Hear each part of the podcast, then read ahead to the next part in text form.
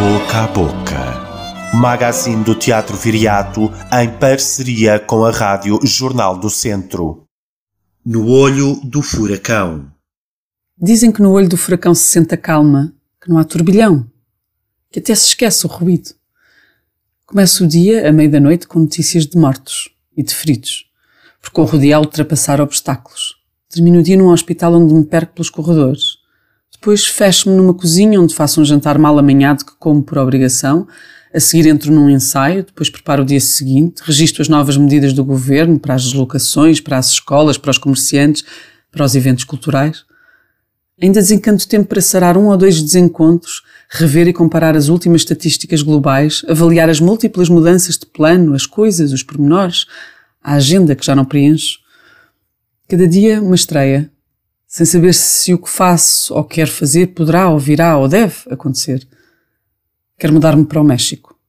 Quero viver no deserto e ser o Francis Alice, artista plástico nascido em Antuérpia em 1959. Quero correr como ele, com uma câmera ao ombro contra tornados, só para lhes filmar o olho do furacão. Quero estar em contacto com uma nuvem, uma só, e com a terra. Quero alcançar uma velocidade de 480 km por hora e percorrer distâncias imensas sem colocar os pés no chão e afinar-me com o centro do remoinho, já sem fogo, quase cega, só para encontrar essa calma que, dizem, se encontra dentro de uma violenta coluna rotativa de ar em movimento. Quero a possibilidade de redenção na tempestade. Porquê? Não sei. Vaidade? Fúria? Porque quero estar no centro do caos? Sento-me na plateia do Teatro Viriato para ver Gabo, a peça que Patrick Maurice ensinou para a companhia Dançando com a Diferença. Sinto o ar frio do remoinho inicial. É a Gabo, figura fantástica, rumor da história silenciosa de quem vive equilibrado num permanente olho do furacão, sem nunca o atravessar, sem nunca dele sair. Deixo-me levar até ao segundo remoinho, agora de ar quente. Não é só Ígia quem me faz falta. Não é só a saúde, nem só a sanidade. É o contacto permanente com a diferença, com a estranheza dos remoinhos de vento dos meus pares, com a inevitabilidade das regulares correntes de ar. Uma casa, para ser habitável, tem de ter portas e janelas, tem de deixar entrar o ar e, por vezes, tem de ser abalada por tornados, com artistas plásticos lá dentro, claro, a filmarem o olho do nosso furacão. Acabámos de ouvir Patrícia Portela em Boca a Boca.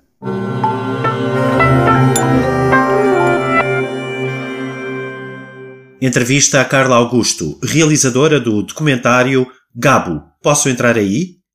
Este documentário uh, surgiu de um convite do, do Dançando com a Diferença e do Teatro Viriato para tentar perceber como é que as crianças poderiam ou não participar no processo criativo de um espetáculo. Neste caso, neste, neste espetáculo concreto, que é o Gabo, do, do Patrick Muir. Hum, digo desde já que não é um documentário do curro, no sentido em que não se, na verdade não se procura uma, uma resposta a uma questão. Uh, acabou por ser um, acaba por ser resultar num objeto que não exprime uma verdade, nem que relata necessariamente o processo uh, da participação das crianças, até porque uh, depois a realidade acabou por impor a sua própria verdade, que é este, esta situação de, da pandemia e de, subitamente as crianças que estavam envolvidas desde o processo de criação do espetáculo, a meio do processo, desapareceram depois voltam a aparecer, mas uh, de facto é, a realidade impôs essa verdade, que é as crianças nem sempre estão presentes nesses espaços de criação.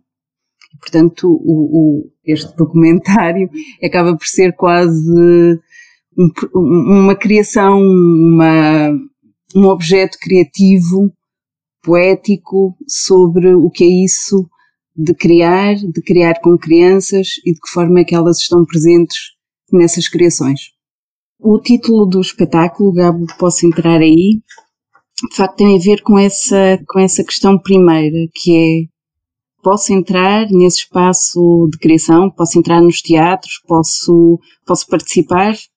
E, sim, o documentário acaba por ser uma espécie de resposta poética a essa pergunta.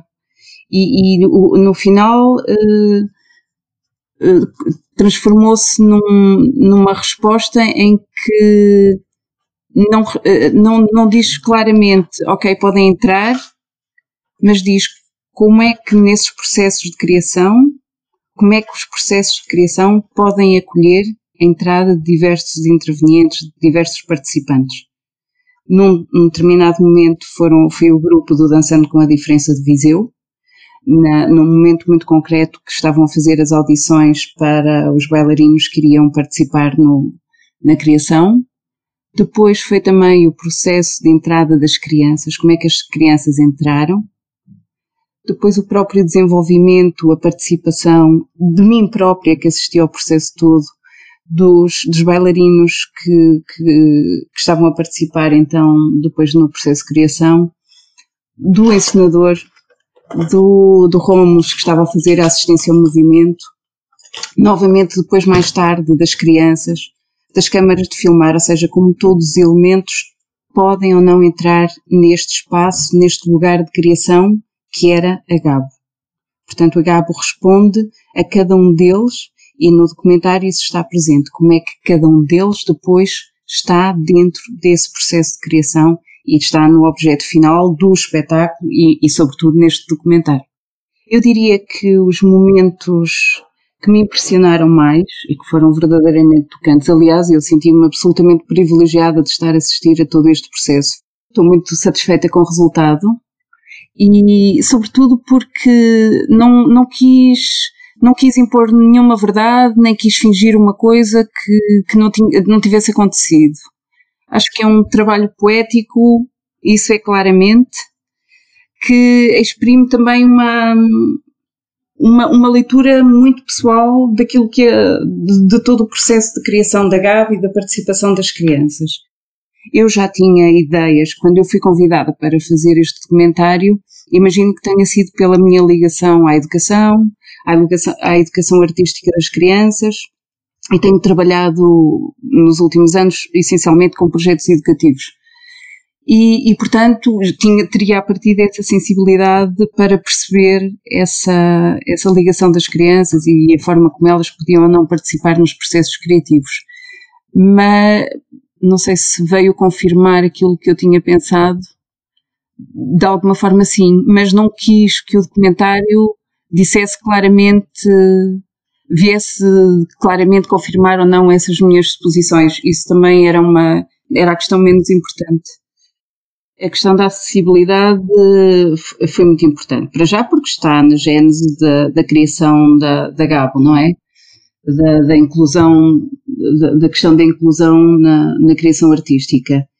E, e, e, esta, pronto, para além das questões práticas da, da, da, acessibilidade que tem a ver com, com a tradução, por exemplo, do espetáculo para a linguagem gestual portuguesa, ou da necessidade de, de uma legendagem cuidada do, do documentário, a questão da acessibilidade também prende-se, para mim, sobre esta questão muito particular também das crianças e, e da inclusão. Aliás, era um, foi um trabalho muito inclusivo, quer na, na, na, na peça da Gabo, quer no próprio documentário, ser inclusiva, de, de permitir a entrada, de posso entrar aí e permitir-se essa entrada.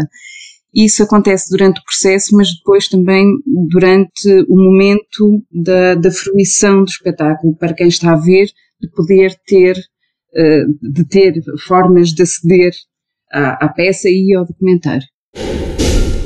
À boca da bilheteira com Liliana Rodrigues.